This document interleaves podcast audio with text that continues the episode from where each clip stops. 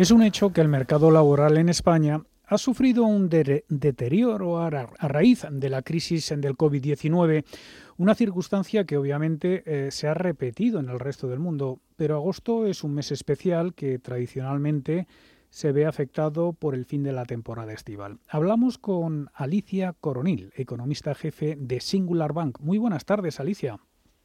Buenas tardes. ¿Cómo están todos? Muy bien, gracias. Espero que haya tenido una vuelta al trabajo, eh, por lo menos segura. Así es, efectivamente. Pues nos alegramos. Espero que también. Bueno, ¿cómo se ha visto este agosto en el plano laboral en nuestro país?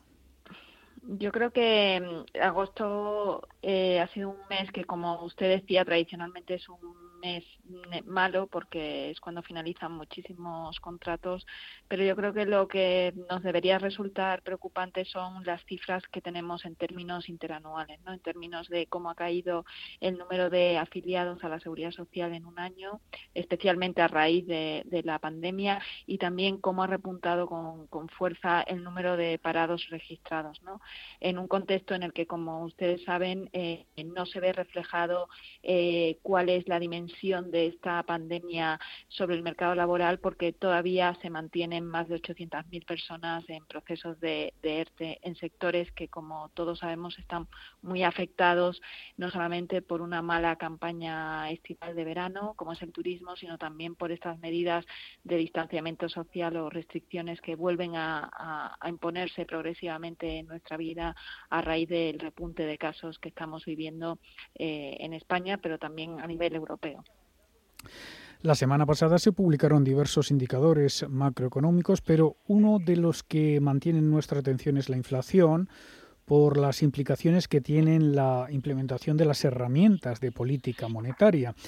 En concreto, hemos visto cómo en agosto la tasa de inflación preliminar de la zona euro se situaba en terreno negativo por primera vez desde 2016 ¿Qué consecuencias puede tener esto? Eh, ¿Suenan tambores eh, de deflación? Bueno, yo creo que ahora mismo sí que existen más riesgos a la, baja de, que veamos unos niveles de, precios eh, en terreno muy reducido, pero también tendríamos que ver eh, diferencias que probablemente se van a producir entre los distintos países miembros. ¿no? Eh, yo creo que ese, esa caída tan acusada del mes de agosto de la inflación en la eurozona también está explicada por, por otros motivos, como es la rebaja fiscal que ha habido en el caso de Alemania, en el, en el IVA, ¿no? que eso quiera que no, ha repercutido lógicamente. También eh, tenemos que tener en cuenta que se han retrasado los periodos de, rebaja en dos países que son también clave a la hora de evaluar cómo va evolucionando la, inflación en la eurozona, que es Francia eh, e Italia. ¿no?